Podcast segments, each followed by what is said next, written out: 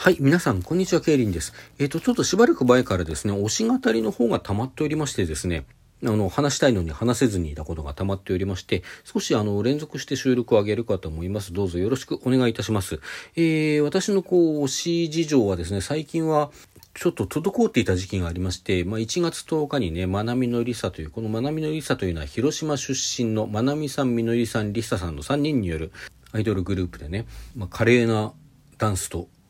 三世のハモリというところに特徴のある、もう今年でもう15年目に入ったところですね。去年の夏に14周年を迎えて、今15年目ということで活動しているベテランですけれども、まあ私はあんまりね、実はあの、現場に行けてなくって、去年の4月1日に行ったっきり全然現場に行けないままだったんですね。それがこの1月に久しぶりに行ってきたということで、その時のことはあの収録を上げております。で、ところが皆さんご存知の通りですね、2022年の1月後半ぐらいからちょっとまた感染状況がぶり返してきた感じがありましてですね、まあオミクロン株がどうこうとかいうことでね。まあそしてさらにあの、ちょっと私のこう、自分の家庭内の状況に鑑みてですね、ちょっと今の状態で、あの、感染機会を増やすことはちょっとできないかなというようなことがございまして、事情がありましてですね。まあそれで2月はこうお仕事を休まざるを得ないようなちょっと感じだったんですよね。まあ、なみのりさのね2月14日、えー、まあ月曜日平日ではありましたけれどもあのバンドセットライブがあったりですとか1月中はお休みしていたねもう一つの推しグループレオワンダー、まあ、こちらはねねさんとねアンさんとリンさんの3人からなるアイドルユニットですけれどもこちらの方がね、2月の半ばから活動していらしたんですけれども、まあ、こちらもちょっと行くことができなかったと。まあ、なのでね、丸2ヶ月ぐらい、もう本当にライブというものに行かないで過ごしてたんですよね。まあ、オンラインではちょこちょこちょこ見てたんですけどね。で、まあ3月に入りましてですね、まあ感染状況が若干落ち着いてきたというのもございますし、まあ私自身のね、その家庭内の状況というのも、まあ今ならこれぐらいのリスクは負っても大丈夫かなというようなあの状態になりましたのでですね、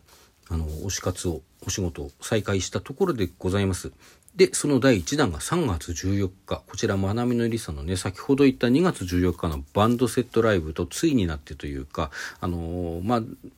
あれですね、バレンタインデーとホワイトデーのツーマン、ツーマンじゃないや、ごめんなさい、ツーデイライブということで、あの、企画された、あの、両方ともワンマンライブでございます。まあ、その 2day のうちの2日目っていう感じのね、3月14日行ってまいりましたよ、こちら。まあ、あの、バレンタインとは違って、バンドセットライブではなかったんですが、まあ、それでね、どんなもんかなと思いながら行ったんですけどね、まあ、これはす、凄まじかったというか素晴らしかったですね。はい。本当にすごい良かったです。まず第一声からね、まあ SE が入ってその後始まったのが花びらっていう曲でね、これまあすごく切ない名曲なんですけども、まあ季節的にも春にのね、花びらってこれ桜の花びらのことだと思うので季節にもあった名曲なんですけどねもうこの第一声からというかまあそれぞれの第一声からっていうかねすっごい声の伸びなんですよ。まあ、まなみのりさもともと3人とも上手い人たちなんですけれどもまた上手くなったっていう感じのね、あの、ま、なんとかね、上手いとかっていうだけじゃなくて、声が伸びてるってだけじゃなくて、気合がすごい感じで、もうビンビン伝わってくる感じで、今日のライブ3人ともむっちゃくちゃ気合入ってねって思ってたんですよ。そしたらばですね、まあ大体こうライブというのはね、3曲、4曲ぐらいやったところで、あの、ちょっと小休止してね、あの、MC が入るというのがパターン、一つのパターンかなと思うんですけれども、入らないんですね、4曲、5曲、6曲といって入らないと。MC がなくて歌い続けてると。まあ、あれと思いますわね。うん、まあでもそういう構成のライブもあるかなと思ってしばらくは見てましたけれども、どれくらい経ったあたりでしょうね。まあ途中でちょっと小休止かなと思ったけれども、インスト曲をね、短いインスト曲を挟んで、次の曲がすぐ始まったあたりで、あ、これはと思ったんだったかな。ちょっとその辺の細かいところまでは残念ながら覚えてないですけれども、まあどっかの時点でやっぱりさすがに気がつきまして、これはノンストップでやるんだなってね。でね、まあちょっと前に、まあちょっと前って言ってももう半年ぐらいになるのか、エロープっていうね、こう新曲ばかりの、あのー、ミニアルバムを出したばかりじゃないですか。まあこちらの方もすごいいい曲が好きでね、まあ織り交ぜてくるのかなと思ってたら、最初の方が、割とあの、まあブレスっていう、これはまなみのりさというのは一回こう移籍をしていてですね、まあ一回じゃないのかもしれないけども、とにかくこう、ある時期に移籍をした関係で、それ以前の曲が一切歌えなくなってしまって、もう新曲、もうゼロから再スタートしたという歴史があるんですね。で、まあその中で言うと初期の曲と言えるような、まあブレスっていうまあ、ベストアルバムって銘打ってますけど、構成的にもすごくよく考えられているし、他にこう大きなアルバムというのが存在しないので、まあ事実上ね、こう長めのアルバムというふうに言っていいのかなと思うんですけれども、そのブレス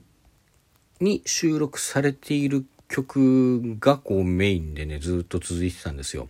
で、私はそのブレスを作るまでのこう歴史というのを直接見ていないので、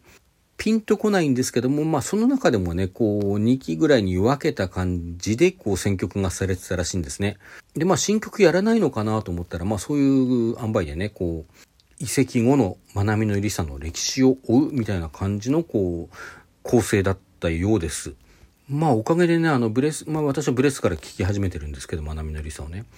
そのアルバムに入っているこう最近あまり聴いてなかったような曲もね生で聴けてあの大変楽しいライブでした。で、まあ、ノンストップって軽く言いましたけどね、何曲やったと思います ?23 曲です。23曲。ノンストップ23曲。もううち2曲がインストって言ってたかな。もうね、これは一昨年2020年の夏に、まあ、コロナ禍でね、なかなかライブができなかったけれども、有観客でライブをやりますと。で、できるだけたくさんの人に見てほしいけれども、この状況下でたくさんの人を入れるわけにはいかないので、ごく少人数だけのお客さんを入れたライブを2日間で13公演やりますっていうことをこう発表してですね、13公演？え？ー、って思わせて、で、まあ結局感染状況に鑑みてこちら、あの、有観客ではなくて無観客になったんですけれども、まあこれせっかくね、抽選に当たった人たちだから、その人たちのためだけのオンラインライブをちゃんと13公演やりますよということで、13公演やって、まあ、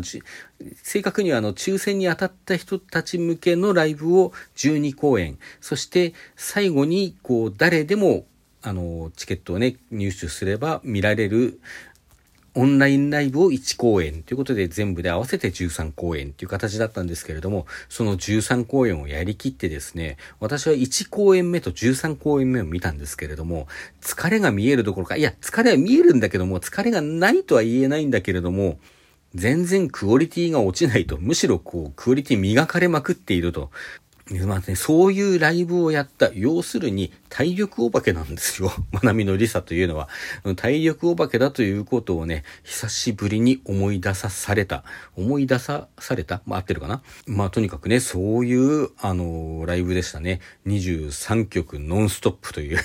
で、まあ最初のね、伸びのことなんかお話ししましたけど、まあ例えばこう、まあ初期曲とは言わないけども、そのブレスに入ってるような曲のね、カフェテリアっていう、こう5拍子が非常に印象的な曲であるとか、あの、歌い出しのりっちゃん、りささんの声がね、もう一瞬でこう、世界観を作ってしまう、あいあい傘っていう曲があるんですけども、この曲すごい大好きなんですけども、まあその曲であるとかね、まあその辺が印象に残ってますね。あとはね、あの、3月14日というのは、あの、ちょっと話は変わりますけど、実は昨年の3月14日というのは私のもう最愛、最推しのアイドルグループであるあゆみくりかまきが解散を発表したその日なんですね。まあ、やっぱりそれはちょっとあの思わずにはいられない一日だったわけですよ。で、その解散を発表してからね、まなみのりさと共演したギグ高橋というイベントの中で、まなみのりさがこう、もうあゆくまに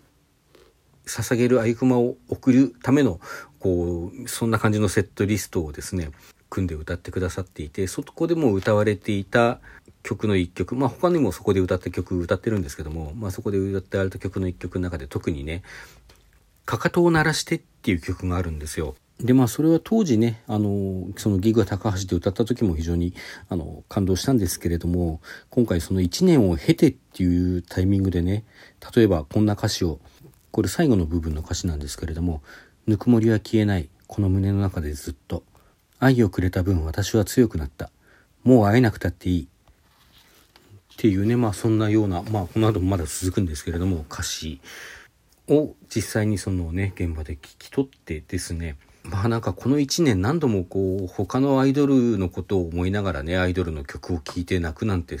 そんなひどいよなって自分で思いながら、あの、どうしてもそれがやめられなかったんですけど、またもう今回泣いちゃいましたね、それっこでね。このもう会えなくたっていいは、会えなくても愛してるってことですよね。まあなんだろうな、恋愛で言えば、もうよりを戻すとかそういうことは望んでいないひょっとしたら他の人とこう付き合うかもしれないけどもそのぬくもりは消えないっていう言葉になんかもう全てが込められているそんな歌詞だなと思ってます。はい。そしてですね、まあその後、あの、できるならの頃の曲とね、あの、今回のエロープの曲という段階があったんですけれども、あの、できるならがね、あの、まあ当時も非常に感動した曲だったんですけども、これまたやっぱり、これ名曲だなと思って聴きましたね。それとね、エロープの中でエスケープっていう曲があってですね、これむちゃくちゃこうジャジーでかっこいい曲なんですけども、これ発表された当初はね、実は私、すっごいこれ、みのちゃん曲だなって、みのりさんが映える曲、映えるっていうのも変だかな。みのりさんの歌声がこう、うん、すごいマッチした曲だなっていうふうに思って聴いてたんです。まあ他の、あの、お二人がね、別にな、あの、良くないって言ってるんじゃないんですけども、とにかくみのりさんの魅力がすごく出る曲だなと思ってたんですよ。まあ、ところがあれから半年ぐらい経ってですね、あの、他の二人ももう負けないくらいにあの曲にすごいこうマッチしたことをやってくれたなという印象があって、これも非常に今回のライブで印象に残った点でした。あと私がエロープで一番好きなね、風前の灯火、こちらが生で聴けたのも非常に嬉しかったです。あのアカペラ部分、ノーマイクで歌ったところがもう合唱人としてはすごいたまんなかったですね。というわけでですね、あの少し前のライブのレポートになりますけれども、3月14日、まなみのりさんのね、ワンマンライブ大変に素晴らしかったですというお話でした。はい、それでは皆さんさよなら。今日も良い夜をお過ごしください。